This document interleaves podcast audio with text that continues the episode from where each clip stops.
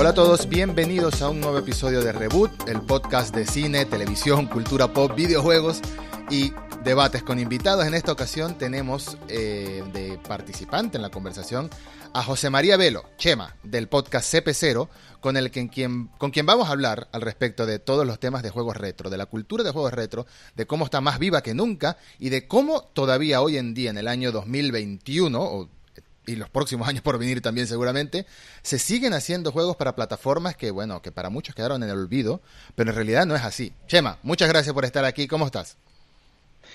Nada, muchas gracias a ti por, por invitarme. Aquí encantado de la vida que hayas decidido llamar aquí a este, este pequeño profanillo del tema, pero que está siempre dando la chapa y dando la tabarra por todos lados. Pero es que creo que no había nadie que, que supiera más al respecto que yo conozca. Era el invitado especial para el invitado ideal para hablar de estos temas de juegos retro, porque... Que tú conozcas, me gusta la puntualización. Que yo conozca, que yo conozca, sí. Que yo conozca, es importante eso. Eh, pero ¿qué decimos de juegos retro? Para muchos juegos retro eh, puede ser la Nintendo 64, puede ser la Super Nintendo, que sí, que técnicamente son retro, tienen ya más de 20 años, casi 30 años. Pero los juegos retro en los que tú te especializas y en los que tú haces esto, básicamente evangelización, hablar de ellos, tener tu podcast, tener invitados, y darle, darle vida al mundillo. Tengo entendido que participas en convenciones de videojuegos y todo, presentando juegos, juegos nuevos de estas plataformas. Estamos hablando de, computadoras u ordenadores que salieron en los 80 y que originalmente incluso eran para hacer otras cosas, no necesariamente 100% videojuegos, pero terminaron convirtiéndose en estas plataformas de culto tras las décadas. La, la Amstrad CPC, la ZX Spectrum y la Commodore 64, creo que serían las tres más grandes, ¿no? Y el MSX, que en el fondo era no era un ordenador en sí, era un estándar, eh, lo, que, lo que podríamos llamar como, por ejemplo, el PC en sí era un invento de IBM, pero se acabó convirtiendo en un estándar, que era en PCI compatible. Pues el MSX era un estándar japonés eh, auspiciado por Microsoft en compañía de, pues no me acuerdo ahora mismo cuál era la, la compañía japonesa, de la cual eh, lo mismo que pasó con las consolas con la 3DO, que si tú querías podías fabricar una consola compatible, pues con el MSX era un estándar y había pues infinidad de marcas, sobre todo japonesas, pero también Philips, por ejemplo, o incluso en algunas otras eh, europeas, pues apostaron por él y también hicieron pues eso, máquinas compatibles entre sí, de tal manera de que tú con un juego que era compatible MSX podías jugar en diferentes marcas de ordenador. Esto en los 80, hoy en día es una cosa que es muy eh, normal para nosotros, el hecho de que tú compres un, un juego de ordenador y te funcione en cualquiera que tenga el mismo sistema operativo, en los 80 mm. no era así. En los 80 cada ordenador era de su padre y de su madre, cada fabricante tenía su estándar y de hecho, eh, a pesar de lo que pueda parecer, en Europa fuimos muy punteros en el tema y muchas de las compañías que tú has mencionado, como puedan ser Amstrad o como puede ser Sinclair, con la ZX Spectrum, pues eran británicas. Eh, mm. En Francia estaba Thomson, que hacía también computadoras con su propio sistema. En, en España se compró una marca que venía originalmente de Gales, que era Dragón, y que también se llegaron a fabricar unidades en Extremadura. Es decir, el, para la gente que sea más, más profana, que sea, sobre todo más jóvenes, que no lo hayan vivido, los años 80 esto era como si cada fabricante de coche solo pudiera ir por una carretera. Esto era un, un espectáculo. Y luego ya no hablemos de compatibilidades de, de dispositivos, ¿no? Pues en el sentido de que tú tenías la misma marca, te fabricaba el ordenador de disquete, como hemos conocido en los que tengan ya cierta edad, todos conocen el disquete. Claro. también tenías estas auténticas maravillas que funcionaban con cinta de cassette. Con cinta de cassette, sí. Juegos que venían y software que venía con cinta de cassette. Correcto. Esto es un Astro CPC sería esta es la versión alemana que la fabricaba la casa Schneider. Pues esto sería un Astro CPC para la gente que no lo haya conocido. Con un quebra, con pues, que haya conocido una cinta de música, pues ahí te venían los juegos y de hecho la piratería era tan fácil como poner dos en una pletina de en un doble pletina, ponían la cinta original en un lado, una cinta original en el otro, le daba más play, le daba a grabar y así se copiaban los juegos ¿En serio? En la cinta de disco. tan fácil. Eh, había algunos que tenían protección anticopia, pero lo normal era que funcionaran, sí, sí. Era como el que se graba la cinta del, amigo, pues, pues, lo mismo te grababa los juegos. Imagínate. Em, por supuesto, estos episodios de Reboot salen tanto en audio como en video, pero si lo ves, si este en específico lo ves en YouTube, vas a ver estas joyitas que va a estar mostrando Chema en el camino, como esa, como esa maravilla que funcionaba a base de cassette. Y lo que se ve detrás de él, que se ve que es una colección bastante amplia de juegos clásicos. Eh, porque yo creo que esto también va muy de la mano del coleccionismo, ¿no? A, mí me gusta coleccionar figuras. Eh, sabemos que a veces algunas en específico son muy difíciles de conseguir y, y esas son figuras modernas. No me imagino eh, el, en la figura, los vintage es muy jodido de conseguir. Pero en el mundo de los juegos, un juego que te funcione, que la caja esté en buen estado, que la cinta esté en buen estado, eh, debe ser toda una odisea conseguirlo y debe ser ese placer de ir a un mercadillo de segunda mano y te lo encuentras y que cuesta, no sé, uno o dos dólares, uno o dos euros y la persona quizás no, no tiene ni idea de lo que tiene ahí tan valioso. Me imagino que te ha pasado en más de una ocasión. Sí, pero por desgracia esos tiempos ya pasaron. Esto ya, el, mercado, esto pasa como todo, ¿no? El mercado está ahora mismo en un punto en el que los precios de, los juegos están tan caros que hay gente que se levanta a las 5 de la mañana para ir al rastro ya directamente. Mm. Es decir, los que son no solo coleccionistas, sino incluso revendedores que, que, bueno, que tienen que hacer su negocio con esto. Pues a las 5 de la mañana está con la linterna, que todavía no ha terminado la gente de montar el puesto y ya está con la linternita ahí alumbrando a ver qué está sacando y qué tal. Claro.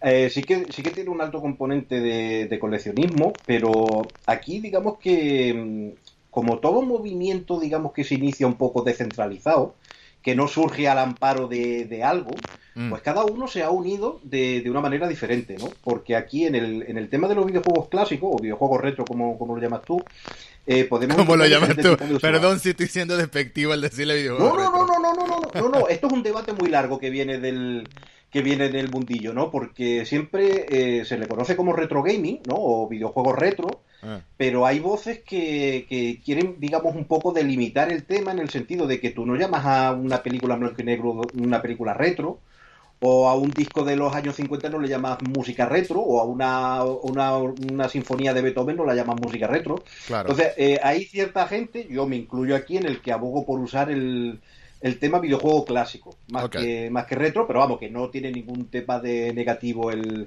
ningún em, eh, tema negativo, ¿no? El tema de, que se usa la ni despectivo, ni despectivo. Despectivo, era la palabra que estaba buscando, efectivamente. Mm. Entonces, como te comentaba, eh, podemos encontrar diferentes tipos de usuarios que se han ido uniendo a lo largo de los años. Para empezar tenemos el fanático que nunca se fue, el fanático que murió con su ordenador que tuvo su ordenador de, los 80, o su consola, su Nintendo NES, su Master System, eh, nunca la dejó de usar y cuando llegó la época de Internet, pues se encontró que había más gente como él, que él pensaba que era un bicho loco que estaba aislado, pero no, que había otra gente como él y nunca, nunca dejó el tema, ¿no? Luego hay gente, como pueda ser yo, que sí que es cierto que, bueno, mi ordenador, el, el Astro CPC, lo estuve usando hasta el año 96-97 prácticamente, que, ya obviamente poco podía hacer más que, jugar con los juegos que tenía, ¿no? Mm. Y, hay un momento en el que, este sería, digamos, el nostálgico, en el que uno recuerda a la máquina que de joven le hizo feliz y se lo plantea, ¿no? bueno, ¿y por qué no, no, me, no, me, la vuelvo a conseguir? Porque a día de hoy tienes emuladores y tienes tú desde un PC moderno, un Macintosh moderno, Tú puedes jugar a todo, prácticamente toda la historia de los videojuegos porque hay emuladores para todo y la inmensa mayoría de juegos están preservados y están disponibles a básicamente dos clics de, distancia, pero siempre hay un momento en el que dice yo quiero recordar, ¿no? Porque el, ser humano tiene esta, estos recuerdos asociados en el que se entremezclan diferentes sentidos, ¿no? Y tú pones un juego que tú jugabas de pequeño en casa de tu tío y lo pones y, te viene el olor de la casa de tu tío, ¿no? Entonces, en este sentido, pues, pues fue cuando yo me reenganché a esto, fue en plan pues, pues bueno, em, tengo ganas ¿no? de, volver a esto. Te metes en eBay o te metes donde sea o vas por un rastro y la suerte que hemos tenido los que llevamos ya bastante tiempo en esto es que había un momento en el que las cosas estaban a unos precios que la compra impulsiva funcionaba. Tú eh. comprabas, te, buscabas un Astro CPC, los encontrabas por 10 euros, pues por 10 euros decías, ah, pues mira, por 10 euros me lo llevo, ¿no? Que no es una no es un gran coste que me va a, hacer, que no pueda comer este, este mes caliente, porque me gasta todo el dinero en estas cosas, ¿no? Luego, tú empiezas, eh, por el tema de la nostalgia, a querer recuperar los juegos que tenías de joven. Mm. Por lo mismo, ¿no? Porque quieres recuperar estas sensaciones y tal. Después, que es cuando empieza la enfermedad, quieres conseguir las cosas que no pudiste conseguir de joven.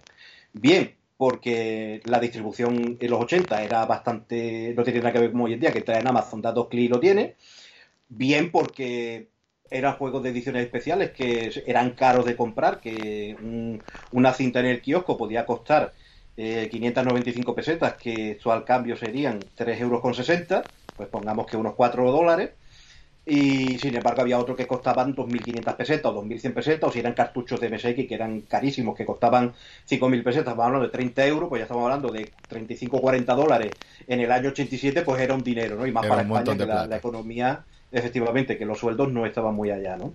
Entonces, por, por cualquier de estos motivos tú empiezas, ¿no? Y ya llega un momento en que ya te desborda, ya lo quieres todo, ¿no? Ya empiezas. Y te metes en sistema, ¿no? Porque yo tenía hasta CPC, pero, joder, yo, pues yo quería conocer, yo no tuve nunca una, una Nintendo NES y te compras la Nintendo NES. ¿Y ahora qué haces? Pues a por los juegos de la Nintendo NES. Claro. No, pues, a por- pues yo de, de, de 16 bits tuve la Mega Drive, la Super Nintendo la tenía un amigo y era guay. Y te compras la Super Nintendo. Y esto y otro. Y al final acaba que tu mujer te echa de casa porque además que tienes trastos inútiles que no valen para nada.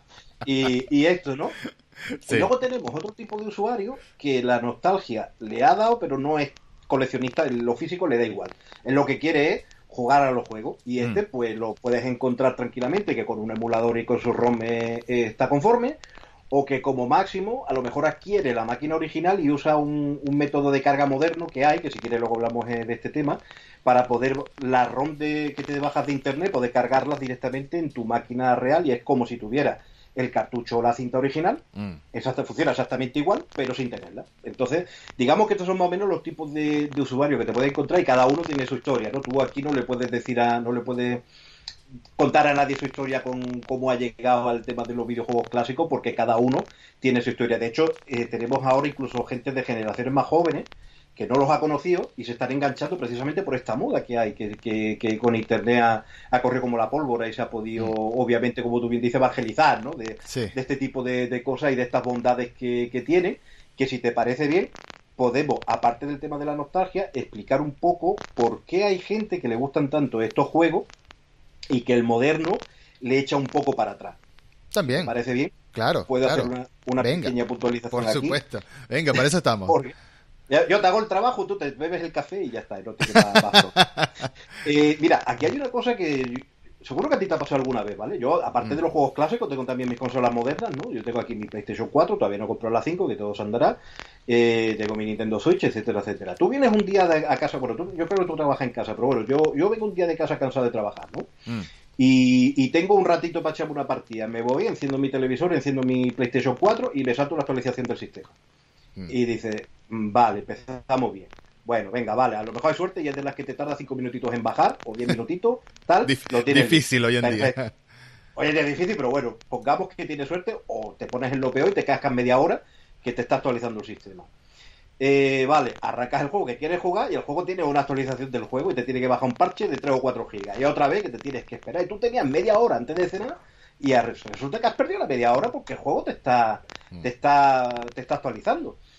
Tú con un juego de, de Mega Drive, con un juego de Nintendo NES o con un, con- incluso con un ordenador de estos de, de- de los de disquete que eran más rápidos, tú llegas, enciendes la máquina y la máquina está inmediatamente, no esperas nada, la tienes absolutamente operativa en ese momento. Mm. Si tú, en el caso de una consola de videojuegos de cartucho, le pones tu cartucho, enciende y el juego lo tienes ya cargado. Bueno, lo, más probable es que tengas que soplar un poquito a veces. No, mal. Eso está mal, yo sé. mal. Soplar le pone gotita de saliva y eso luego lo haces peor. Algo- Sí. Algodoncillo de, de los oídos y un poquito de alcohol isopropílico. Y con eso lo dejas niquelado. Soplar está mal. Eh, entonces, eh, como estaba diciendo, pues tú lo pones y, y lo tienes ahí y estás jugando y ya está. Y, no- y- y, de hecho, la mayoría de las veces, muchos de estos juegos no tenían ni tutoriales. Estás directamente ahí y estás al follón, ¿no? Eh, otro juego, tú lo pones por primera vez lo que hemos dicho, ¿no? Te, te instala el parche del día 1, etcétera, etcétera, y cuando la primera partida, la primera media hora la echas en un tutorial o lo que sea, y al final como te- que, te saca, ¿no? Entonces, mm, para la- las personas que tenemos cierta edad y tenemos responsabilidades y, y tenemos la- las horas de ocio contar, pues hay un momento para todo, ¿no? Tú tienes unas vacaciones, tienes un fin de semana, tienes tu consola moderna con tu juego de última generación, tienes tu, eh, tu Cyberpunk o tienes tu, lo, tu Assassin's Creed o lo que sea, y, y lo puedes disfrutar perfectamente, porque de hecho es el, el- ahora mismo la, la punta de lanza del ocio in- electrónico. Pero si luego tienes un día entre semana que tienes media horita, pues tú tienes tu consola de hace 30 años, que si la tienes con buen mantenimiento y toda la historia, la puedes tener conectada a tu televisor moderno viéndose correctamente, y la media horita te la echas rápida. Lo mismo que lo puedes hacer con el con tu emulador, con el MAME, con, la, con las recreativas clásicas de, de los salones arcade de los 80 y de los 90, que, que como eran además juegos, estos sí que eran juegos de, de jugabilidad directa, que era directamente al grano, porque aquí lo que querían era sacarte el dinero y que la partida durara poco, pues, pues, efectivamente te quieres echar una partida rápida. Te pones el típico matamarciano de los 80, te pones un R-Type o te pones cualquier cosa de esta. En mi caso me pondría unas tortugas ninja. El, el beat'em up, el de las cuatro. El de las tortugas ninja, claro, el, de las arcades. Ese es, ese es para mí un clásico. El de Konami, el de Konami, ese señor. Pues mira, ese juego, ese juego lo, sacaron para las 13 PC también. Fíjate tú, que, podíamos tener el juego en casa, obviamente no con la misma, no con la misma gráfica ni con la misma técnica, pero también podíamos disfrutar de los juegos de la recreativa en casa. Sí, tampoco, tampoco tenías que gastarte todas las moneditas en ello, ¿no? Tampoco, tampoco te iba a sacar el dinero en casa. Esa, era una ventaja.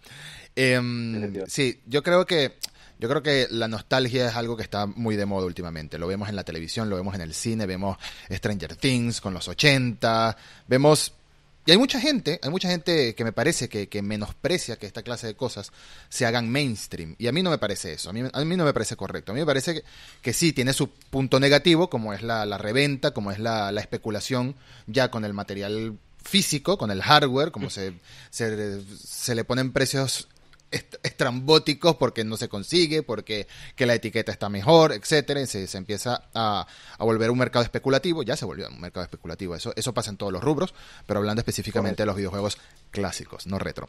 Este, em, pero también tienes por el otro lado que se potencia la comunidad y que hay cada vez más gente interesada y que como tú bien, creo que lo definiste de la manera correcta. El que pensaba que era un loco que nada más estaba él solo en el mundo, Internet le dio a conocer que hay muchísima gente que, que incluso se interesa en esto, que lo colecciona, que lo valora, puedes compartir con ellos algo que quizás con otros amigos no entienden por qué lo haces, no, no lo critican, pero no entienden. Hay mucha gente que, que viene y mira tu colección y dice, hay, hay, un montón de dinero, ¿no? Sí, pero es que yo no lo veo como dinero, y lo veo como mi hobby, como mi pasión, como mi nostalgia. Este, pero eso también creo que ha potenciado algo que es... Yo me imagino que ya existía, pero estaba muy, muy... Em, muy escondido, por así decirlo, o no tan masificado, gracias a Internet, que, eso sí sucedió, que es que todavía hay gente que hace juegos para estas cosas, ¿no? Yo conozco dos, yo conozco dos nombres, eh, gracias a ti los conozco desde hace años, porque Chemi y yo nos conocemos hace muchos años, por cierto. Em, Correcto. Que son un nombre que me fascina, que es Mojon Twins, me fascina ese nombre, me parece espectacular, y por supuesto Locomalito, que en España es muy conocido, incluso ante gente creo yo que no, no tiene ni idea de, los juegos clásicos, sabe que es Maldita Castilla. Maldita Castilla es uno de los juegos más famosos de este estilo, que incluso está para Nintendo Switch últimamente, ¿no? Si no me equivoco. Lo llevó hasta para Nintendo Switch. Lo han, portado, lo han portado para Nintendo Switch. Entonces es un juego estilo ultra mega clásico que está disponible en, en, Nintendo Switch para el disfrute de todos. Y eso es, eso tiene mucho valor también, ¿no? Entonces, cuéntame, ¿por qué, ¿por qué todavía hay gente que hace eh, juegos para consolas o plataformas que fueron descontinuadas hace 30 años? Pues mira, la, respuesta más clásica y más típica sería ¿y por qué no? no? A ver, eh, nosotros siempre cuando, cuando hemos sido niños y hemos tenido esta, esta primera máquina, sobre todo los que hemos tenido ordenadores, porque los ordenadores desde el primer momento te permitían hacer cosas, ¿no? Mm. Eh, siempre hemos tenido esa ilusión de, oh, yo también quiero hacer un juego, ¿no? Y el niño a lo mejor no ha podido, pero eh, muchos de estos niños encontraron una, una vocación al haber recibido un ordenador de pequeñito, y muchos de estos niños se han convertido en programadores, eh, programadores que, pues bueno, que, que, tienen su salario y tienen su, su empleo en una empresa de, que se dedica pues a la gestión de, al desarrollo de software. Sí pero el hecho de, dominar esta herramienta, ¿qué te pasa? Que te permite cumplir ese sueño que de niño no podía. Por suerte, hoy en día, si tú quieres hacer un juego para una máquina antigua, no tienes que usar la máquina antigua, no tienes que coger, si coges una ZX Spectrum del, del primer modelo, que le llaman el Goma, que tiene un teclado que parece que es de chicle, pues teclear ahí era un infierno, no tienes que, no tienes que usar este ordenador para hacer un juego para esa máquina. Tú puedes tener tu máquina moderna, con tu lenguaje de programación moderno, como puede ser C, bueno, moderno, tiene muchos años, ¿no? Pero no entendemos que mucha gente domina el lenguaje de programación C, tienes tu compilador cruzado de tal manera de que tú puedes generar eh, tu código en C y este, este em, código te lo compila para el procesador de la máquina que tú estés usando. Tienes compiladores que te compilan para, para um, para ZX Spectrum, o que te compilan para NES, o que te compilan para Mega Drive, o que te compilan para cualquier máquina de, este tipo. Y tú en tu PC moderno, con tu internet al lado, con tus manuales, con tus eh, aplicaciones de mensajería instantánea para preguntar tus dudas, pues puedes hablar con la gente y puedes hacer tu juego bien desde cero, currándotelo todo desde el principio, o bien usando algunos de los motores específicos que ya existen, porque el nombre de Mojon Twin que tú has mencionado, por ejemplo, son muy conocidos porque ellos desarrollan motores que luego lo ponen a la, pública disposición de la gente Y con un mínimo de conocimiento, a base de, lenguaje de scripts, tú te puedes hacer un juego. Tú coges el, motor que ellos hicieron para CTX Spectrum, que se llama La Churrera, porque dentro de su sentido del humor, pues le tiene que poner todo nombre así eh, estrambótico, eh, La Churrera para hacer juegos como churro, básicamente. Bien. Entonces tú ahí, tú te creas tus gráficos, eso sí, tienes que tener tus propias inquietudes artísticas, porque si eres un One Man Army, tú te lo guisas, tú te lo comes, pues tienes que hacer un poco de todo. Tienes que hacer el sonido, los gráficos, el código, ¿no? Entonces, tú haces tu gráfico, tú generas tu sonido, te metes en el programa, por, por medio de script, pues vas enlazando pues que el control del teclado, el movimiento del personaje, eh, haces las conversiones de gráficos, los gráficos lo haces en un programa modelo, lo haces en Photoshop o lo haces en, uno que es muy conocido que es Sprite, eh, para hacer Sprite y para hacer tal. Luego con programas los convierte al código que entiende el ordenador, el motor te lo integra todo, haces la compilación y tienes tu juego, como puede ser, mira, tengo por aquí unos pocos de ejemplos, como puede ser, por ejemplo, este Ninja Hard, que tiene así muy, bebe mucho de Alex Kidd de, de Master System y por eso tiene este diseño de caja japonesa de Master System de, los 80. Y eso es moderno. desarrollado. Este es moderno, este está, esta edición de aquí delante está hecha en 2015, 2000, el juego de 2013 y creo que la edición física de 2015, con su casete original, diseñado, lo que es un casete, casete. Hmm. Porque por suerte, que esto es un, un gran aliado que hemos tenido en la cena, hay tecnologías que no han muerto. Es decir, fábricas de casete quedan muy pocas pero sigue habiendo en el mundo. De hecho, acaban de abrir una en Madrid hace poco, en, el barrio de Malasaña, se llama La Casetería, y fabrican caseta a la antigua usanza. Eh, bueno, la cinta ferromagnética la compra afuera, pero luego lo que es la grabación y tal, y luego el ensamblaje, lo hacen en, en Madrid. Entonces tú desarrollas un juego que básicamente lo que tiene es un audio, que lo grabas en un casete y tienes el juego disponible para, para, distribuirlo. Pero es que en China nunca dejaron de fabricar cartuchos de Mega Drive. En países cercanos tuyos como Brasil, de Brasil mm. Sega es religión, ¿vale? Esto es ya directamente religión, aquí la Master System y la Mega Drive eh, han estado fabricando modelos nuevos hasta hace nada, porque en Brasil hay una empresa que se llama Tectoy, que digamos fue eh, no subsidiaria, pero que tenía acuerdos de licencia con Sega y fabricaba el propio hardware allí y de hecho han hecho locuras como localizar juegos japoneses metiéndole personajes de televisión brasileño y bueno, lo de aquello es un espectáculo. Entonces, como esta tecnología nunca llegó a morir, siempre han quedado fábricas, tú te puedes encontrar esas cosas a día de hoy. Otro juego de Mojon Twin, ya estamos hablando de Mega Drive. Mm. Con su cartucho, obviamente, cartucho, cartucho. No es, no es un, una edición en memoria SD que luego la pones en el ordenador y con esto la, la carga en emulador. No, no, no. Estos son juegos que están hechos para usarlo en el, en el hardware original. En el hardware Tiene otra ventaja. Tiene otra ventaja que tienen estas máquinas respecto a hacer un juego moderno a día de hoy. Y es que si tú lo piensas fríamente, el, el juego que está asequible para un equipo pequeño de personas es el juego indie. ¿Vale? Mm. un triple A no lo haces, no lo haces entre dos personas, ¿no? Con tu, con tu compadre de al lado. Entonces, los equipos indie de hoy en día trabajan como se trabajaba en los años 80, que era básicamente un tío o dos en, un, en una habitación y ellos se lo guisaban todo, luego cuando lo tenían hecho iban a un publisher, iban a Ocean en Inglaterra o iban a, bueno, Ocean tenía equipo propio también, ¿no? Pero bueno, en España iban a Dynamic, a Dynamic Software, mira, que he hecho esto. Entonces ellos decían, ah, mira, esto vale, te lo producimos un poco, ¿no? Esto lo tienes que cambiar así, así, esto, pop, pop, pop, y el juego salía.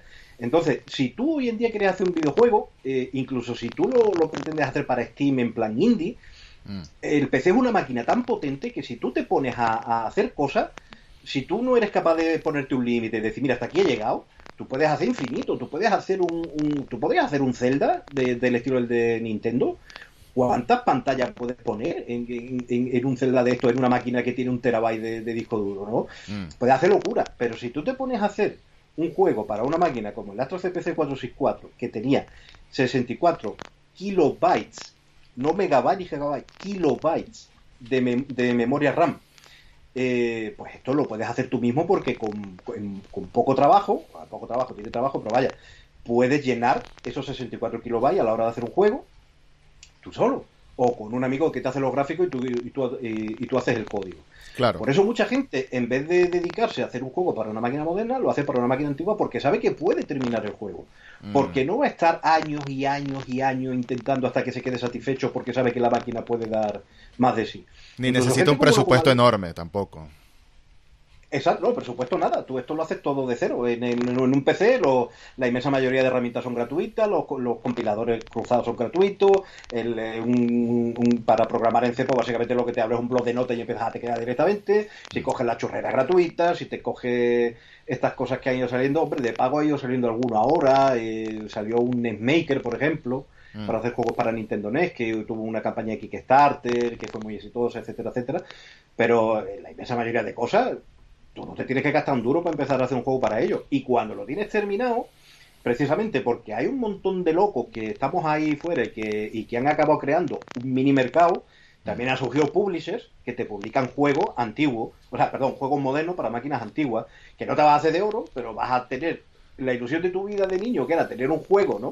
Para tu ordenador. La vas a cumplir y, hostia, mm, depende de la máquina que, que, que hagas el juego, igual te lleva una sorpresa, porque por ejemplo hay máquinas que son muy compatibles entre sí porque comparten eh, circuitería, como puede ser, por ejemplo, como hemos dicho, la CPC o, o la SG-1000 de Sega, que es la, el abuelo de la Master System, que lleva un procesador Z80, los chips de, son, de sonido son similares, etcétera, etcétera, o el MSX, que también son similares, o la ColecoVision tú puedes hacer un juego para ColecoVision prácticamente tú solo y hay un mercado eh, de coleccionistas tan grande en América que se hacen con estos juegos nuevos que salen, que quieren tener la colección completa, quieren el full set, que hay mercado y vendes a lo mejor juegos de ColecoVision a 40 50 dólares, de los cuales tú te llevas 10 dólares de royalty y vendes a lo mejor 300 o 400 juegos. Mm. O hace un juego para Mega Drive, hace a lo mejor una gran superproducción, como pueda ser el famoso Paprium, que ahora, que ahora justo lo han entregado, por cierto o en su día fue Pierre Solar, eh, que es un RPG antiguo usanza hecho para, para Mega Drive, y venden miles de copias. Miles de copias. Eh, por pocos dólares que te lleves de royalty, ya estamos hablando de miles de dólares que, que puedes hacer, ¿no? Para un ordenador antiguo, mm, ahí la cosa cambia porque son precios que son completamente distintos, pero siempre tienes la posibilidad de que tú te lo guises, tú te lo comes. No, tiene, no necesitas ni siquiera un publisher. Puedes ir tranquilamente a una duplicadora, la de Madrid, o bueno, ahora en Inglaterra con el Brexit está más jodido, pero en Alemania aquí, aquí tenemos otra también en Leipzig que, que funciona muy bien mm, tú por internet mandas los archivos WAS con tu, con tu juego, mandas el PDF maquetado con las instrucciones, pagas en la cantidad que te cuesta la, fabricación, que suele ser barato, y vendes tus copias por tu cuenta. Y una cinta la vendes tranquilamente por tus 8, 9, 10 dólares, 8, 9, 10 euros, y pues bueno, de, hay juegos que han vendido 150, 200 copias también de, manera fácil. Si tú te la quieres, tú te lo comes, pues mira, por, un mesecito de trabajo, más luego el coñazo de ir a correo, hacer los paquetitos rollos, pues te saca un tirerillo ahí que, que, si te lo han montado en plajón y te lo encuentras ahí por detrás, pues, pues, ni tan mal, ¿no? Pues ni tan mal. Y yo me imagino que también existe la, posibilidad de venderlo directamente como software, así con voluntariamente la gente que lo compra, que no, que sabe que no, no, no debería piratearlo, sobre todo, porque esto es un trabajo, no le estás pirateando a una mega corporación, le estás pirateando a una o dos personas que hicieron algo con cariño y que eh, aunque no, como me dices, aunque no hay presupuesto eh, en materia de software, en materia de, de, de, de, todo lo que es las herramientas, más allá de tener una computadora y más allá de tener el software gratuito a tu disposición, eh, si hay presupuesto, por así decirlo, si hay gasto en lo que es hora hombre, ¿no? O sea, es el trabajo invertido, es el tiempo que invierte la persona. Entonces está muy mal piratear algo así. Eh, de, de, hecho, pero se hace también, que lo Pero se hace también, por supuesto. Pero de hecho, muchos desarrolladores también tengo entendido que lo ofrecen gratuito, lo ofrecen gratuito, lo dejan ahí en GitHub, lo dejan en cuanto a software. Pero creo que también la magia de esta clase de, de, de colección, esta clase de software es, no es lo mismo jugarme el, el, el, no sé, el, el, juego que me acabas de mostrar, el Ninja, Ninja Ram, ¿cómo se llama? Ninja... Ninja Har. Ninja Har, no es lo mismo jugarme el Ninja Har en un emulador que tenerlo en físico, ¿no? Que tenerlo en físico y jugarlo en, el hardware en el que el, su creador estaba eh, pensando en él cuando lo hizo, ¿no? Eh, eh, esa es parte de la magia del coleccionismo de, los juegos clásicos, me parece, que es tenerlo en físico. Es muy, es muy físico todo esto. Es muy de tener la consola, es muy de tener en un mueble al lado del televisor. bueno, el televisor, pantalla plana, casi, prácticamente que no te sirve. Necesitas un televisor de tubo para muchas de estas cosas. Necesitas un monitor. Tú tienes un, televisor de tubo, que yo sepa, ¿no? no no te creas, sí, sí, yo tengo un monitor de tubo y aparte el, el Astro CPC, la suerte que tenía es que venía con su propio monitor original, que, eh, la, máquina te la vendían así. Pero no te equivoques, eh, a día de hoy, una de, de, las, de las maravillas de este mundillo es que hay gente, de, hecho le hemos puesto muy, mucho el foco ahora mismo en el software y en los juegos, pero también hay gente eh, que se dedica al hardware. Y con el hardware te viene desde modificar una consola no la tengo aquí a mano, ¿no? No la tengo aquí a mano. Tengo una, yo tengo, por ejemplo, una Master System 2, mm. Que la salida normal es RF, es el cable de antena de toda la vida, pero tú con un mínimo de soldadura interna le puedes poner un conector DIN y sacarlo por SCART, sacarlo por Euroconector, mm. con calidad RGB, es decir, con mucha más calidad de la que te traía el cablecito de antena. Todavía quedan pantallas de, planas que te traen el, el SCART, pero si no, han salido proyectos que vienen pensados del mundillo del retro y la inmensa mayoría, como puede ser el retro tint o como puede ser el OSS, eh, OSS, como era este, Open Source, no sé, OSSC, que es Open Source eh, Signal Converter, creo que era el nombre, mm. que lo que te hace es, eh, son escaladores de señal el, el RetroTint creo que es propietario, no estoy muy seguro ahora, pero creo que uno es propietario y el otro es de, es de es proyecto de software libre, o sea, de desarrollo libre, que te hacen en un escalado de la señal de tal manera de que tú le conectas una máquina antigua por tu cable original, a ser posible si puede, con una modificación de estas de que te saque el euroconector, y te da una salida HDMI 1080, con un, eh, al hacer un escalado por hardware de la señal, te da una mejora y una suavidad de todas las imperfecciones que te va a crear el meter una señal inferior, el meter mm. una señal que como máximo te podían tener la mayoría 240 píxeles de resolución, mm. pasarte la 1080.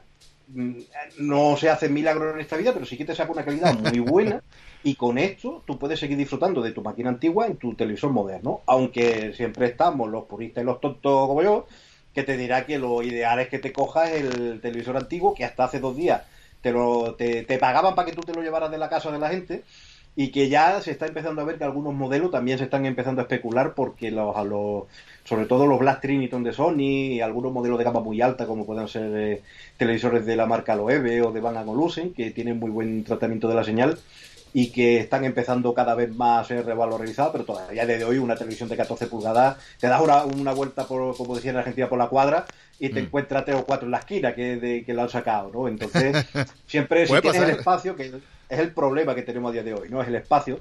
Si tienes el espacio, pues si tienes tú esto bien, si no, pues puedes saber de que hay soluciones para verlo en tu televisor moderno con el mínimo de pérdida de calidad posible. De hecho, todas las máquinas modernas que han salido, eh, por las propias compañías que, llevan vivas desde entonces, como pueda ser Nintendo o Sega, que todas han hecho su consolita mini, ellas ya tienen un tipo de tratamiento de la señal de tal manera de que cuando tú pones la Super Nintendo Mini en un televisor moderno, se ve muy bien. Se ve mucho mejor que si tú pones la Super Nintendo original. Mm. Yo tengo las dos, tengo la Super Nintendo Mini y tengo la Super Nintendo normal. Y si tú la pones una al lado de la otra, se nota mucho que la calidad de señal que te da la Super Nintendo Mini es muy superior a la que te da la original en el televisor moderno.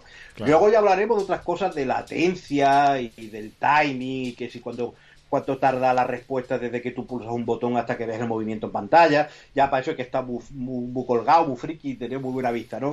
Los que ya tenemos una edad, los ojos ya están cansados, ya me cuesta trabajo, ¿no? Ver estas cosas.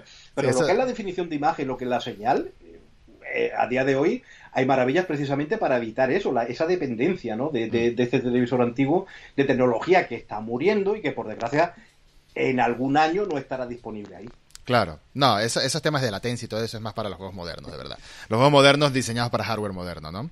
Porque en, un juego, en un juego clásico me parece que escalarlo, no sé si pierde mucho la, la, esencia también de, del gráfico como era originalmente un televisor, pero el hecho es que se puede jugar. Me estás diciendo que se puede jugar fácilmente un televisor moderno y eso también tiene su ventaja porque el tema, cuando tú coleccionas cosas físicas, es el espacio. Ese es un tema muy complicado, el espacio. Y cuando estamos hablando de diferentes consolas, de diferentes ordenadores o computadoras, diferentes pantallas, ya, ya se empieza a poner complicado, ya la casa empieza a restársele cada vez más espacio, empieza a aparecer un acumulador y bueno, e, e, es complejo, es complejo de verdad.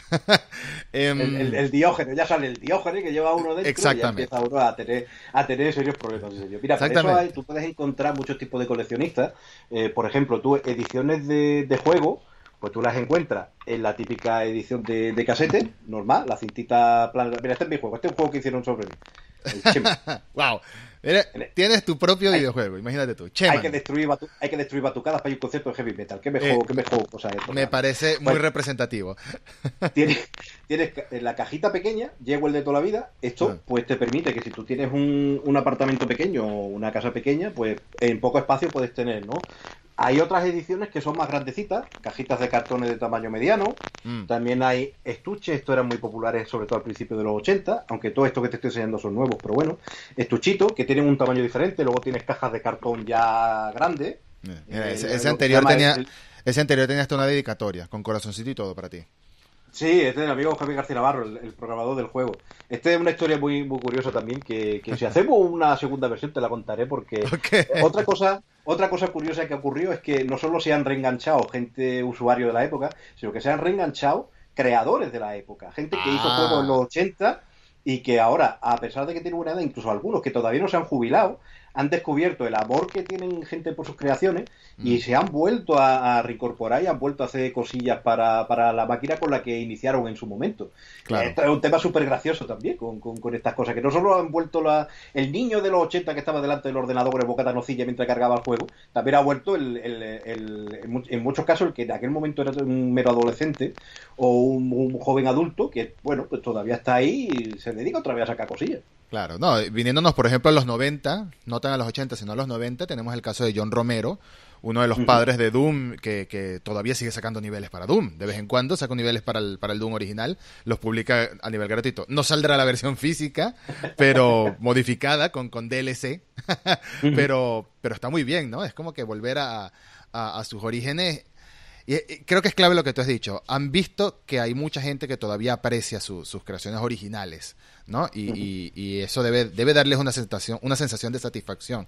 Saber que 35 años que salió su primer juego, o 30 años que salió su primer juego, sigue habiendo gente que, que- que se interese, que busque y que haga para esas plataformas que crecieron inspirados con estos desarrolladores, con estos creadores, que conocen sus nombres, pues me parece, me parece, me parece muy lindo. en Y realidad. ojo, y ojo, no solo desarrolladores, porque te voy a poner un caso de una persona que era muy querida ahí en Argentina, que era el, el recientemente tristemente fallecido Juan Jiménez.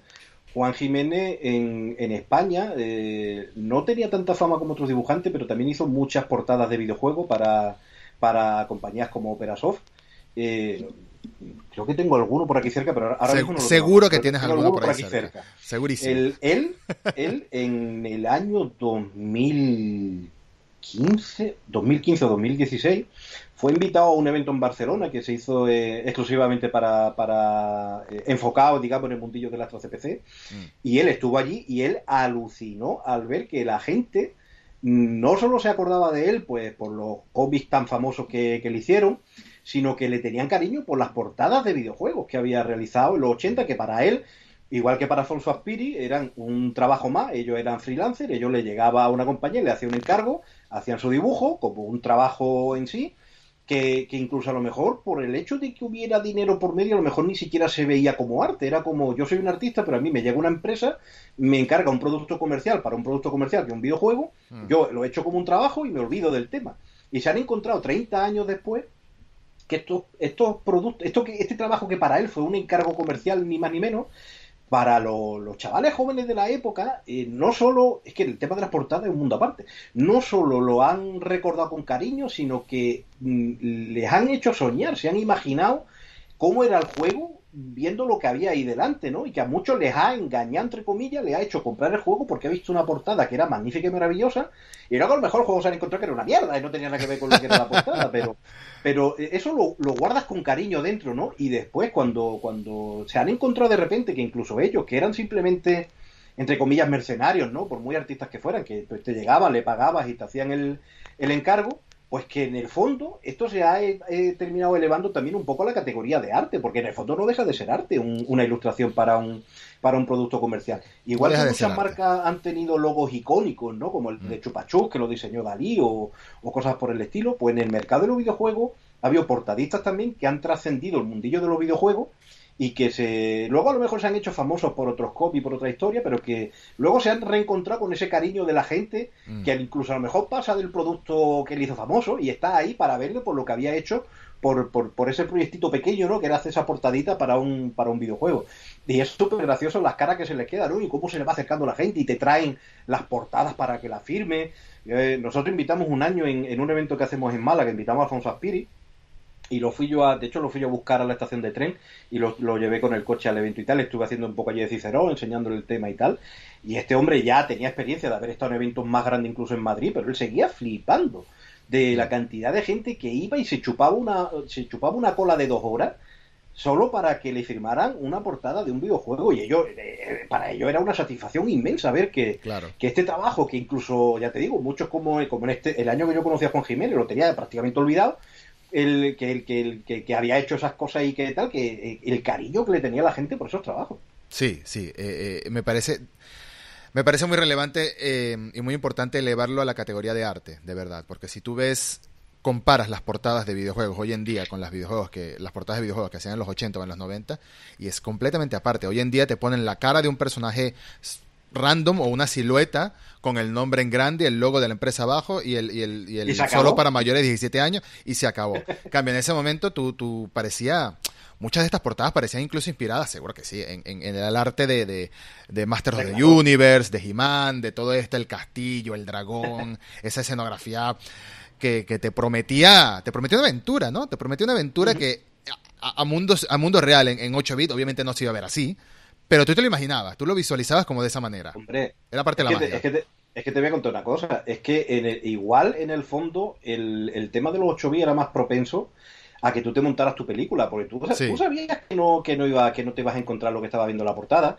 De hecho, muchas veces cuando tú comprabas un juego, en, en, la, en la parte de atrás te solía venir una captura de lo que en teoría tú te ibas a encontrar, pero en los 80 era típico de que en la parte de atrás de, de un juego de Astra o de, Spectrum, en muchos casos te ponían una portada de la versión de Amiga, que obviamente no tenía nada que ver con lo que te ibas a encontrar, una computadora de 16 bits con un ordenador de 8. Entonces, mm, precisamente porque no te lo daban, no te lo daban tan mascado, tú no tenías unos gráficos de alta definición que te fueras a encontrar muy realistas viendo lo que fuera a ver, Precisamente porque tú acababas ensoñando, estas portadas tenían más importancia aún, porque eran parte de, ese efecto, ¿no? Sí. De esa ensoñación. Yo soy muy fanático de las portadas de los, de los de videojuegos de los 70, como puedan ser los de la Philips Videopack o los de la, una, una consola que era un, era un clon de una máquina de una máquina genérica, que es la Interton VC4000, que es una, es una consola alemana que de hecho he visto algunas que ponen también fabricar en España, me ha dejado loco, pero era una, una empresa de audífonos en Alemania que, que hace audífonos para sordos que en algún momento dado se metió también, hizo consolas entre como si fueran crónicos de POM, pero también con cartucho y tal. Mm. Y esta marca en concreto es la de aquí de Colonia, de la ciudad donde yo vivo, y tiene unas portadas así como muy de ciencia ficción de los 70, que tú las ves y tú viajas, tu mente viaja a, a otros mundos de eh, como las de Atari 2600, que son más conocidas también, ¿no? Que también tiene algunas portadas que tú las ves y, como que se te va la mente al mundo que te va a encontrar. Y luego lo que te cuentas son dos palitos, una bolita, un tal. Y por supuesto, con esa tecnología no se podía hacer mucho más, pero el mero hecho de que tú hubieras visto primeramente esa portada, ya, te, ya a ti como que te, como que te llevaba, ¿no? A, a otro mundo y como que te predisponía a que cuando luego tuvieras esos cuatro palitos, tú además de los cuatro palitos vieras ese caballero que había visto, o ese animal, o esa cosa que había visto la ese UFO que había visto la portada, ¿no? Y eh, igual, igual esa magia del, arte de, los juegos modernos, igual sí que se ha perdido un poco. Pero bueno, también es verdad que, lo, que los presupuestos son distintos, los tiempos son distintos, y que antes tú a un artista de, de primera como Aspiri, que, el, que siempre cuando le fueron a contratar por primera vez Dynamic Software, siempre dice que se esperaban que iba a pedir un dineral y pidió una cosa muy normalita y se quedaron todos sorprendidos, ¿no? De que un, artista que ya tenía cierto nombre, mm. pues le podían contratar por poco dinero y si hoy en día tú quieres ir a un top del top, pues igual la cosa cambia, ¿no? Ya, ya son millones que en un o, cientos de miles o decenas de miles de euros que en un presupuesto que sea más ajustado, pues igual dice, hostia, es que es un importante un, porcentaje muy grande, ¿no? De lo que es luego lo que lo que me va a costar el desarrollo y no se da cuenta, ya será padre, lo típico, la, la, foto de Messi en el esto y el, el, logo de la Liga Profesional de Fútbol ya todo abierto, ¿no? Ya tenías ahí la, la Ya todo vendido. Mm, sí, sí, sí. Em, ¿Tú crees que dentro de 35 años haya este tipo de comunidad, pero desarrollando para algo como la Nintendo Switch, por ejemplo? ¿O tú crees que esto es algo que se queda en el hardware anterior por, por lo abierto que era, entre comillas, el, el, software? Mira, es una buena pregunta. El, el, tema de que un hardware sea más abierto o más cerrado no creo que influya, mm. porque una Mega Drive era un hardware cerrado. De hecho, en, en los 90 se desarrollaba con kit de desarrollo eh, que tenían sus características y que tenías que comprárselo a Sega o se lo tenías que comprar a Nintendo para poder desarrollar juegos. Y hoy en día tú haces un juego para Sega Mega Drive Eh, si lo quieres hacer en ensamblador sacando el máximo partido del hardware, lo puedes hacer. Si lo quieres hacer en C con un compilador que te lo compile a, a, código máquina, pues también lo puedes hacer, ¿no? Yo creo que la principal diferencia que hay es que cuando tú encendías un, un Astro CPC o un Sinclair ZX Spectrum, te encendía automáticamente y te sacaba un mensaje, por ejemplo, en el caso del Astro CPC, que te decía ready y ya está. Y tú eh, tenías cargado un, un intérprete de BASIC, de lenguaje de programación BASIC, y ya está. Tú no tenías herramientas, no tenías absolutamente nada tú tenías que luego, como hacíamos todos los niños, tú le metías tu cinta de juego, le metías tu disquete, cargabas tu juego y te ponías a jugar. Si tú no tenías juego, tú no podías, entre comillas, disfrutar de un producto hecho, pero el ordenador, por defecto, te venía ya con un intérprete de BASIC. Y tú podías desde el minuto uno ponerte a programar. De hecho, aquí lo tengo atrás, no lo voy a poder sacar. El manual que te, que te, que te venía con el ordenador era un manual que podía tener tranquilamente de 6 a 7 centímetros de grosor, de 5 a 6 eh, centímetros de grosor, porque te venía un curso de programación en Basic dentro. Un curso de programación muy básico, que por supuesto no ibas a ser capaz de hacer un juego comercial con él, porque los juegos comerciales se hacían en ensamblador o en código máquina, pero que tú podías empezar a programar desde niño, eh, porque el ordenador es que te venía así. Si tú no tenías juego o si te habías cansado de los que tenías y no tenías dinero para comprar otro, ¿qué te quedaba? Pues ponerte a hacer tonto con el lenguaje de programación. Entonces, tú eh, aprendías que el ordenador era algo más que para jugar, ¿no? La inmensa mayoría nos quedamos jugando y ya está, pero todos hemos hecho tonterías en Basic, todos hemos hecho el típico programita de que te ponía eh, infinitas veces la pantalla tonto el que lo lea o alguna cosita de esta. Entonces, mm, a lo mejor eh, la diferencia principal que puede haber es que hoy en día, cuando tú enciendes un ordenador, tiene tantas cosas que te distraen, de, digamos, del hecho de ir a, crear software, que a lo mejor lo que no hay es esa inquietud. Pero quien tenga la inquietud dentro de 30 años, posiblemente también sufra de nostalgia de los juegos de Nintendo Switch. Mm. Cuando estemos con nuestros interfaces holográficos que van directamente conectados por un electrodo al, directamente al, cerebro y que te descargue directamente las experiencias, ¿no?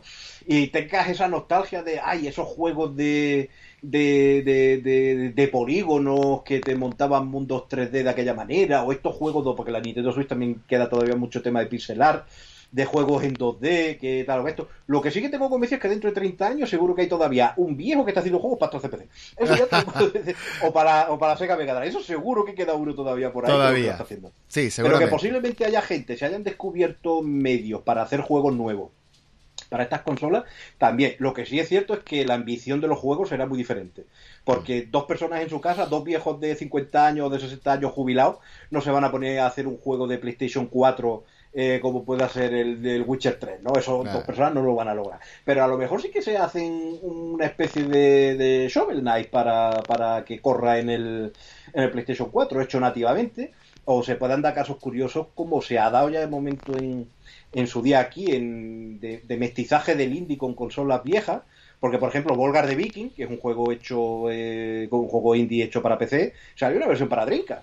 Mm. Hay una versión de Drinka de Volga de Viking que te la puedes bajar, la puedes quemar el CD con tu con un programa de, tal, lo pones en tu Drinka original y puedes jugar a Volgar de Viking en el en la Drinka. Pues, pues en, en, 30 años posiblemente sea el caso así.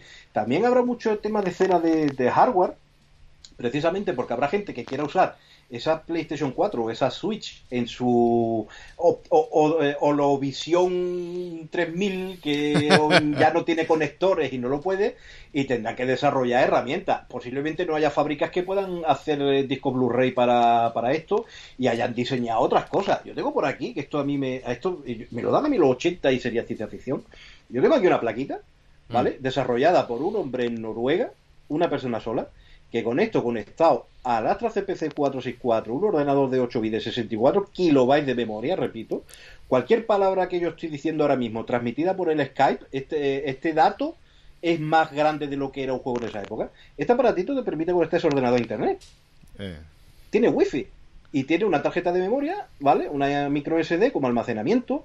Y yo tengo ahora mismo, pues, 16 gigas de, de espacio en disco duro en este ordenador de los 80 y mediante un programa que han creado, además relativamente hace poco, unos, ah, unos, chicos franceses, tú puedes, eh, este programa lo cargas en, este, en esta expansión y te sale un listado de los juegos que hay disponible para la máquina, tú eliges el que quieras jugar, la máquina por wifi se conecta al servidor, te descarga el juego en tu ordenador en local y ya lo tienes a ti ahí, listo. Es que, es que Google Stadia Retro. Sí, básicamente, es que tú esto te deja, te deja esto te explota la cabeza, esto me lo dije a mí los 80 y vamos, te, da brujería, herejía, esto no puede ser, ¿no? Y, hoy en día pues te facilitan la vida, que, ya no tienes que estar con la cinta como estaba en los 80, tú quieres, tienes aquí tu juego en, en tu memoria digital, en tu, en tu tarjetita de memoria, que te lo has bajado de internet por wifi, que tiene que, están haciendo clientes de Telnet, que hay clientes de FTP, que yo, yo tengo un amigo mío, que mi amigo Tony, el, conocido por Máquina Baja, que le mando un saludo, que no, lo está viendo, pero le mando un saludo, que él es muy fanático de, este mundillo, y él ha, él ha tenido en su casa conectado a la vez en un chat de IRC, un Spectrum, un MSX, un Commodore 64 y un Astro CPC conectado a un canal de chat de IRC en el que otra gente estaba hablando con su ordenador moderno y este, el mamón estaba ahí cachondeándose de todo con máquinas de, los 80. Siempre va a haber esa, esa, curiosidad ¿no? de, gente que va a querer ah. seguir utilizando su máquina, van a surgir problemas nuevos, va a surgir gente con esos conocimientos para solventar esos problemas nuevos mm. y van a seguir apareciendo pues estas cosas. El cambio generacional es el que va a ser más duro en el sentido de que mm. nuestros hijos que vengan detrás posiblemente sí que no tomen el relevo. Y a pesar de que hay gente joven que se va incorporando, bien por curiosidad, también porque el videojuego cada vez tiene más adquirido ese producto de, o sea, esa categoría de producto cultural, ya no es algo de friki granúo del que están en habitaciones mal ventiladas. Eh, es un producto que consume cualquiera, eh, que cualquier persona, por muy moderna, muy chic que sea, pues juega aunque sea en su iPhone, aunque sea en su tablet. Mm. Y, precisamente por esto, al igual que yo he visto películas que se estrenaron antes de que yo naciera, porque la han puesto en la tele y te la ha quedado viendo, porque el cine es un arte y el arte se disfruta, tanto el que hacen ahora como el que había antiguamente, pues habrá gente que lo podrá disfrutar. Pero igual que yo no me trago cualquier película blanco y negro, pues también habrá gente que no se tragará cualquier cosa que le enseñes tú solo por el mero hecho de que esto es arte, ¿no? Mm. Entonces, mm, ¿habrá un relevo que seguirá haciendo lo mismo para nuestras máquinas? Me refiero a los de nuestra generación. Eso es lo más complicado, pero que las máquinas que ahora mismo están disfrutando quinceañeros dentro de 30 años posiblemente, pero si no había, si el holocausto nuclear no acaba con nosotros, y si la invasión alienígena tampoco acaba con nosotros, pues, pues posiblemente sí. O Godzilla, que cualquier día sale, es lo que le falta a 2020, que saca ya el Godzilla. Eh, es lo que, pues posiblemente haya gente que, que en, su, en su adolescencia disfrutó, en su edad de adultea tiene labores profesionales que le han llevado a, a tratar con este tipo de tecnología y que les permite, pues eso, desarrollar no solo productos nuevos, sino herramientas para que gente que no tiene esos conocimientos pues también se puede incorporar y hacer cosas como esto, que es como habíamos comentado al principio el tema de la churrera, que tú, incluso si no sabes programar nada en C, tú eres capaz de hacer un juego, obviamente muy, calcado a todo lo que se hace con el motor, porque eh, no puedes modificarlo, pero puede, pues lo mismo habrá dentro de 30 años, casi seguro. Ahora, no creo, no creo, por el tema de los, de los, de los tamaños de equipo, no creo que, se llegue a hacer un Witcher 3 dentro de 30 años. Por ni, ni un Zelda Breath of the Wild casero tampoco. Pero, pero Complicado. yo creo que también en, PC, o sea, la ventaja va a ser las herramientas que están saliendo hoy en día, incluso para PC, como el Unreal Engine. Alguien puede que dentro de 30 años se ponga a jugar con el Unreal Engine 4, que en ese momento será décadas antiguo y no, no, no querrá hacer un juego de, la época, del año 2060, que, que, que ya no van a ser gráficos, va a ser literalmente gente de carne y hueso que van a crear de manera holográfica, seguramente, porque ¿qué más se puede esperar? después de cómo se ven los juegos hoy en día, ¿qué, ¿qué, es el siguiente paso de verdad? Gente de carne y hueso, es lo único que me imagino. Em, pues posiblemente se ponga a, experimentar con, con, esa clase de herramientas. Y sin irnos muy lejos, tampoco hoy en día también el resurgimiento, entre comillas, de, de las aventuras gráficas eh, viene de gente que jugó las cosas de LucasArts en los 90 y hoy en día tienen 30, 35 años, 40 años y dijeron, bueno, yo quiero hacer mi propio Green Fandango en algún en algún en, en alguna esencia, quiero hacer mi propio Green Fandango, quiero hacer mi propio este mm, Day of the Tentacle, etcétera. Pues vemos hoy en día aventuras gráficas eh, los, los, los, mal llamados eh, Walking Simulator también todo eso está inspirado en eso, la, vivir una aventura lineal haciendo clic, investigando cosas, por más que sean gráficos modernos y que vengan de estudios indie ya con cierto presupuesto no tan casero, pero hay gente que está inspirada en, en, esos juegos, a mi parecer. Claro, y esto también hay que tener en cuenta que al igual que todo el arte bebe del arte anterior y siempre hay gente que se inspira en creaciones anteriores, En los videojuegos también pasa exactamente igual. Eh, yo estaba el otro día con mi amigo Juan, que también le mando un abrazo desde aquí, que es un streamer de Twitch especializado en retro. Y a veces tenemos una colaboración que hablamos de juegos de Astro CPC y buscamos temáticas y vamos viendo cosas. El otro día estamos haciendo una mezcla, un, programa de videojuegos franceses de los años 80 y eh, estábamos viendo uno que, mm, salvando las distancias, podría ser el, el bisabuelo del Life is Strange porque mm. tú tienes la pantalla partida en dos, una parte de arriba que es point and click, en la que tú vas buscando elementos con los que interactuar, que podría ser la parte en la que tú te mueves libremente en el Life is Strange, en el que te vas moviendo en el escenario y vas investigando, y según lo que te ibas encontrando luego en la parte de abajo podías tener diálogos con otros personajes y según como tú fueras creando el diálogo se podía desbloquear una nueva opción o avanzaba en esto o, o no y lo, pensaba, ¿no? Digo, mira, es que es lo otro, tú tienes tu Perdona, parte de point and click, eh, tu parte la que puedes... Dime. Tuvimos brevemente un problema de conexión, si puedes repetir los últimos segundos. Mm, vale, eh, ¿por dónde me he quedado? Eh, estabas diciendo que en la parte de abajo interactuabas con otros personajes. Correcto. En la parte de abajo, pues eso, en, la parte de arriba tiene la parte de point and click, en la parte de abajo tiene interacción con otros personajes en los que tú vas construyendo diálogo, el personaje te dice algo, tú tienes que elegir entre diferentes opciones, qué es lo que quieres decir. Si no hay un personaje, te salen diferentes opciones, qué es lo que hacer, con lo que has encontrado en la parte de point and click.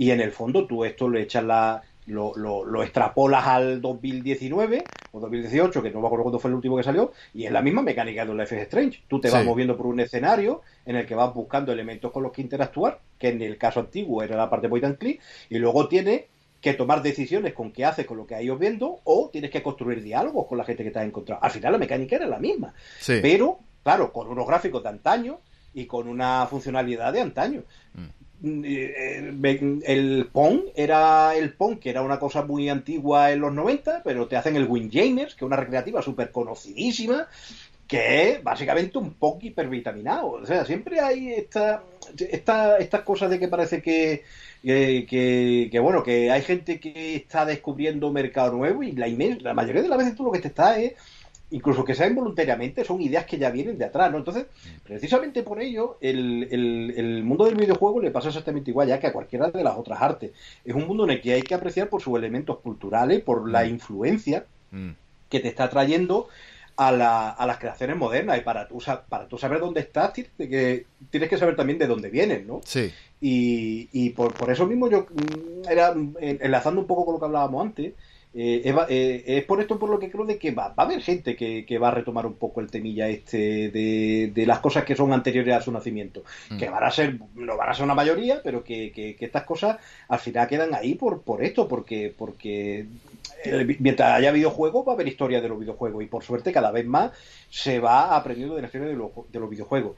Y otra cosa también que tiene eh, muy positiva el hecho de que, de que esto se reconozca como arte es que ya se empieza a documentar, que es algo que nos faltaba muchísimo, que es documentación, porque en, sobre todo si nos metemos, por ejemplo, en Japón era muy típico que, que al principio, sobre todo las compañías no dejaban, no ponían los nombres de la gente que trabajaba en los juegos, se ponían seudónimos para evitar que él se lo robaran, que llegara otra compañía y le ofreciera más dinero y se lo llevara. Entonces muchas veces pues no sabías quién había hecho tal juego y qué tal y las posibles relaciones que podía haber, ¿no? Entre esta compañía que ha hecho estos juegos y esto que ha ido aquí y tal.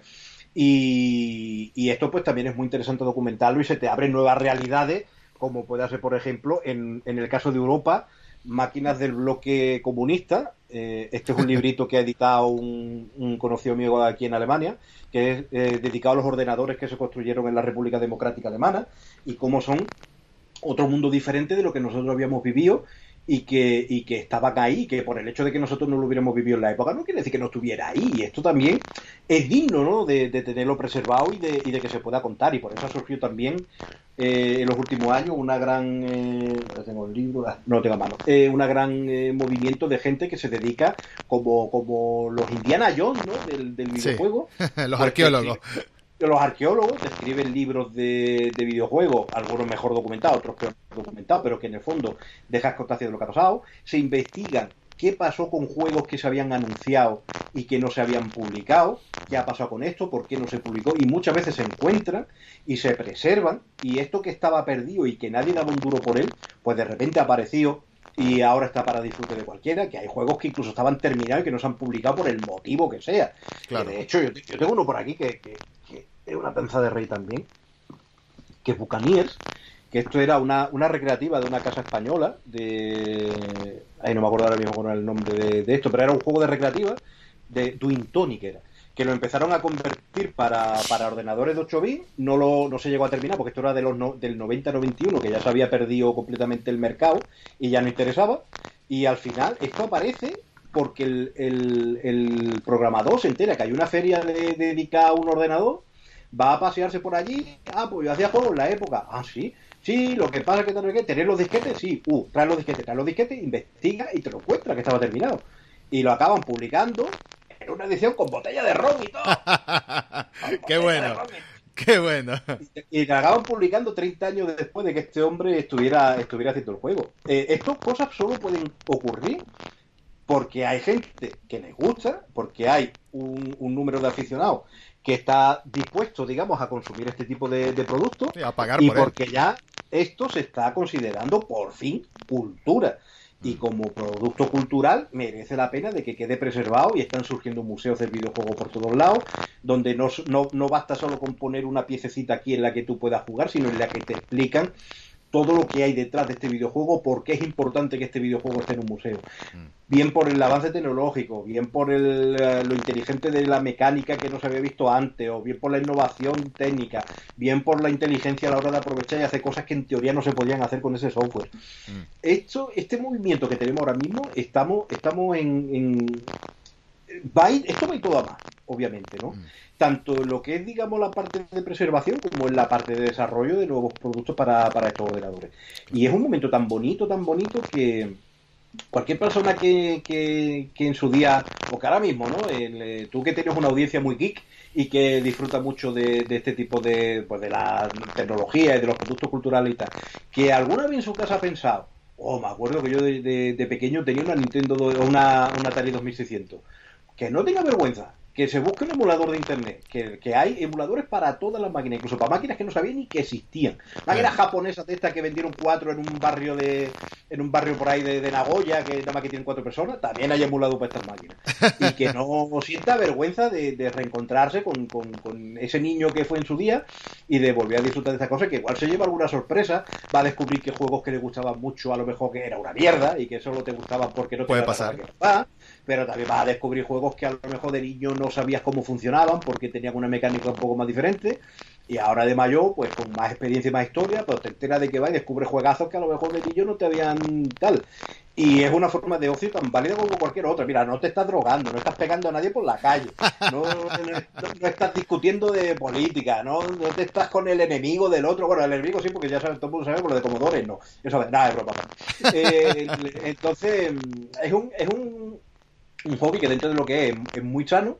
Eh, tiene un mogollón de, de, cosas donde meterte si no tienes ni idea. Vas a, vas a tener años hasta que te pongas al día de toda la cantidad de cosas que hay y que, y que una vez que hayas descubierto las cosas que había en antaño, cuando te pongas a ver lo que estás haciendo a día de hoy, vas a flipar en colores.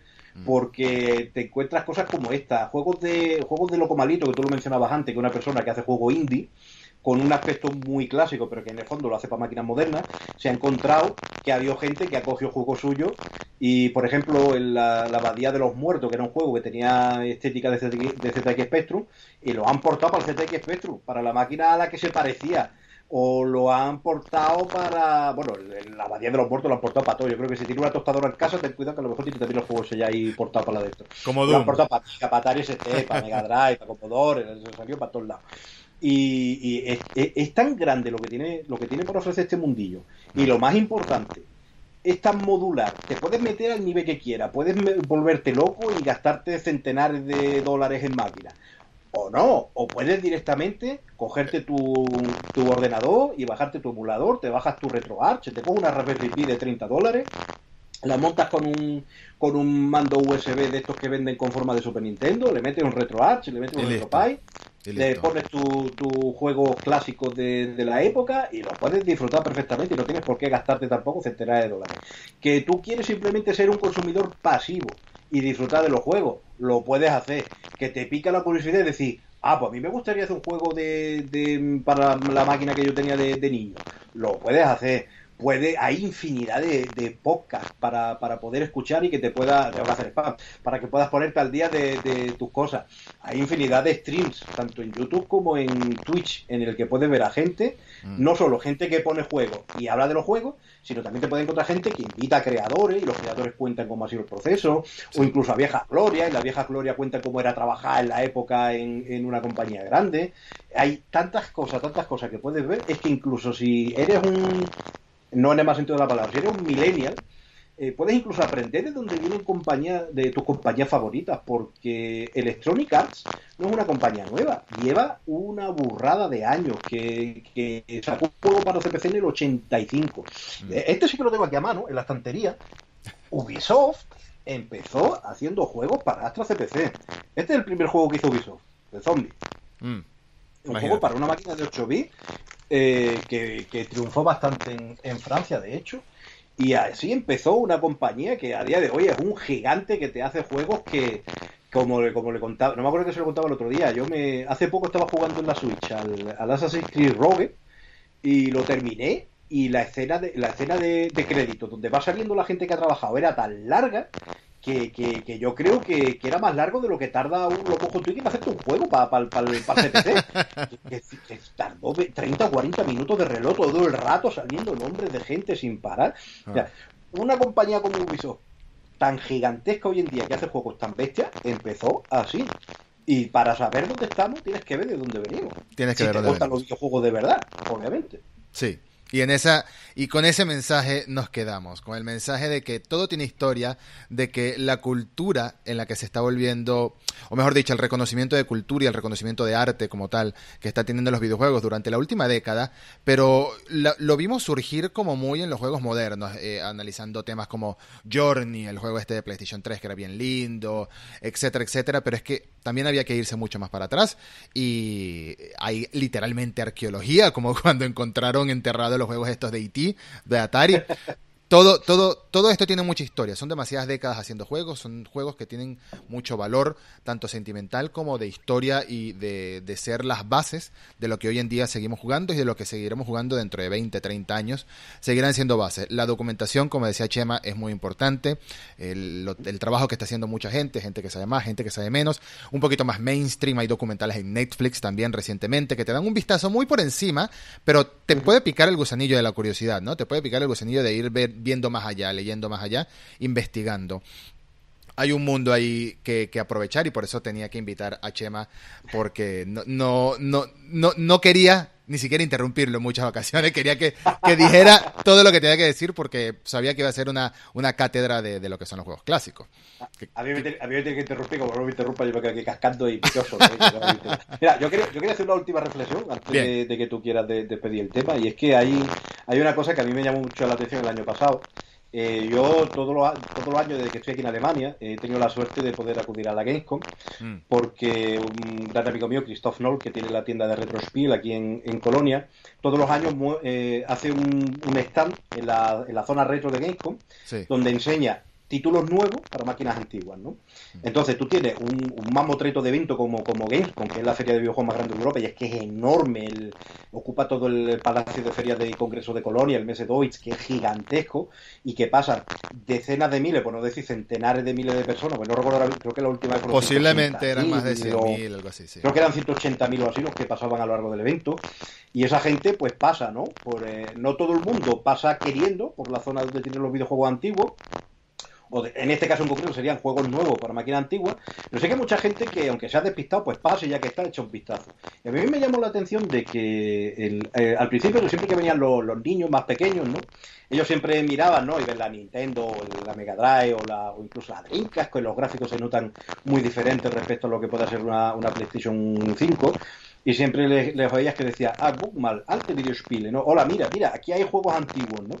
Y el año pasado, eh, precisamente, coincidió que nos había montado al lado la isla indie y había muchos juegos modernos, pero indie, de 2D, pixel art, etcétera, etcétera, como hemos mencionado antes, Shovel Knight, eh, Volga de Viking, etcétera, etcétera.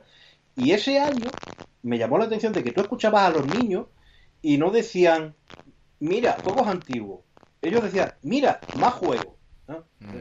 Oh, hier gibt es mehr Videospiele. No, mira, aquí hay más juegos. El, el, éxito que han tenido algunos títulos indie de, mm, pues eso, de, de nueva creación para, para, para ordenadores modernos, eh, proyectos comerciales, con sus presupuestos, sus desarrollos, sus Kickstarter millonarios como Blasphemous, etcétera, etcétera, ha hecho que a los ojos de una nueva generación los juegos antiguos ya no lo vean como viejos. Sí. Lo ven porque ya están acostumbrados a ver estas cosas. Lo ven como ya- juegos y ya.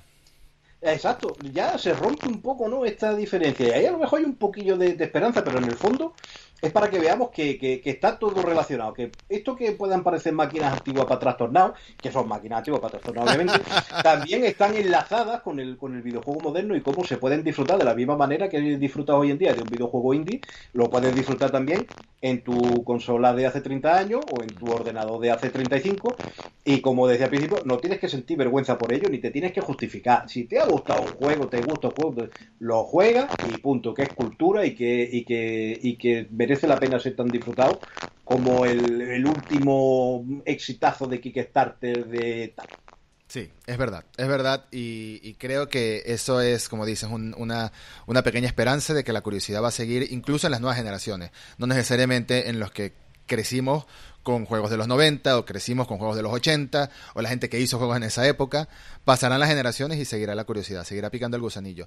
Es importante que sigan haciendo este juegos modernos para consolas modernas también, como fue el exitazo de Shovel Knight, porque también mantiene pica la curiosidad. Lo importante para mí es verlo como un como una caña de pescar, ¿no? El, el primero que pica, bueno, después ves, ves qué más hay ahí, ¿no? Ves, ves que más, más, más para atrás puedes ir, empiezas a irte a los clásicos más conocidos, te vas al Castlevania Symphony of the Night, después te vas más para atrás, te ves más para los 8 bits, y, y es un mundo que vale mucho la pena explorar. Eh, no todos son juegos eh, que salen el mismo año y que se los consumes en un mes y te olvidas de ellos, porque eso es lo que pasa con muchos títulos. Salen tantos últimamente que lamentablemente muchos pasan sin pena ni gloria, por más que vendan millones de copias, al año que viene ya, ya... No todos, vienes mucho tiempo mencionando de Witcher 3, no todos son de Witcher 3 o no todos son Skyrim en el sentido de que pasan los años y se sigue hablando de ellos, ¿no? Esos serán los, de, de los juegos junto con Zelda Breath of the Wild, quizás, sí, bueno, seguramente, que dentro de 30 años los seguirán recordando con la nostalgia y con el cariño que hoy en día se recuerdan muchos otros. Eh, Chema, muchísimas gracias por acompañarnos, muchísimas gracias por todo lo que nos, los datos, espero que de aquí salgan muchos curiosos que vivieron en esa época y que tuvieron estas plataformas y que se descarguen los emuladores para empezar por ahí. Después, quién sabe qué, qué otras curiosidades se les ocurren y si sus casas se, se empiezan a llevar de, de, se empiezan a llenar de cosas y cajas y aparatos. Bueno, eso, lo siento, no pagamos, exacto, no pagamos las consecuencias de eso. ya, muchas gracias a todos. Por favor, que quieran adentrarse más en este mundo, adentrarse más en, en- en la pasión, específicamente por el Amstrad CPC, los invitamos a escuchar el podcast de Chema, que es CPCeros. Muchas gracias por acompañarnos, Chema. Gracias a ti por darme la oportunidad de seguir cascando, que, que, que aburro hasta, la- hasta las piedras si me. Hasta el próximo episodio.